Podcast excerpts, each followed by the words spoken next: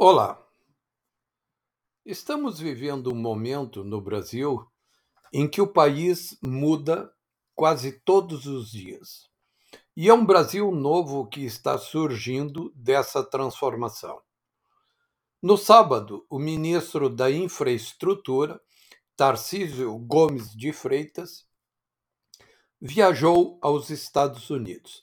A partir desta segunda-feira, ele passa a se encontrar com dirigentes de grandes fundos internacionais de investimentos para apresentar a eles a nova rodada de leilões de concessões que o governo Bolsonaro pretende realizar neste último trimestre de 2021 e também no próximo ano.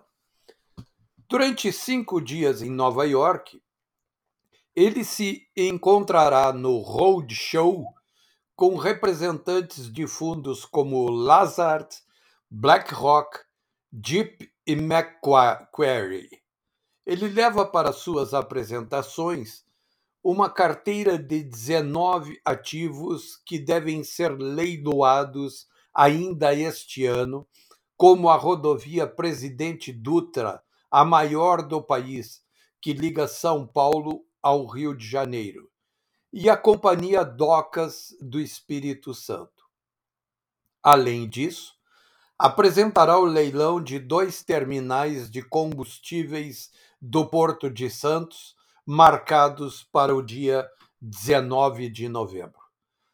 Tarcísio de Freitas demonstrou muito otimismo ao embarcar para essa viagem. Ele disse: nenhum país fez mais leilões de concessão de aeroportos, 34, terminais portuários, 29, rodovias, 2.500 quilômetros e ferrovia, 2.100 quilômetros, do que o Brasil nos últimos dois anos e meio. Quem quer investir em infraestrutura no mundo vai ter que olhar para o Brasil. É isso.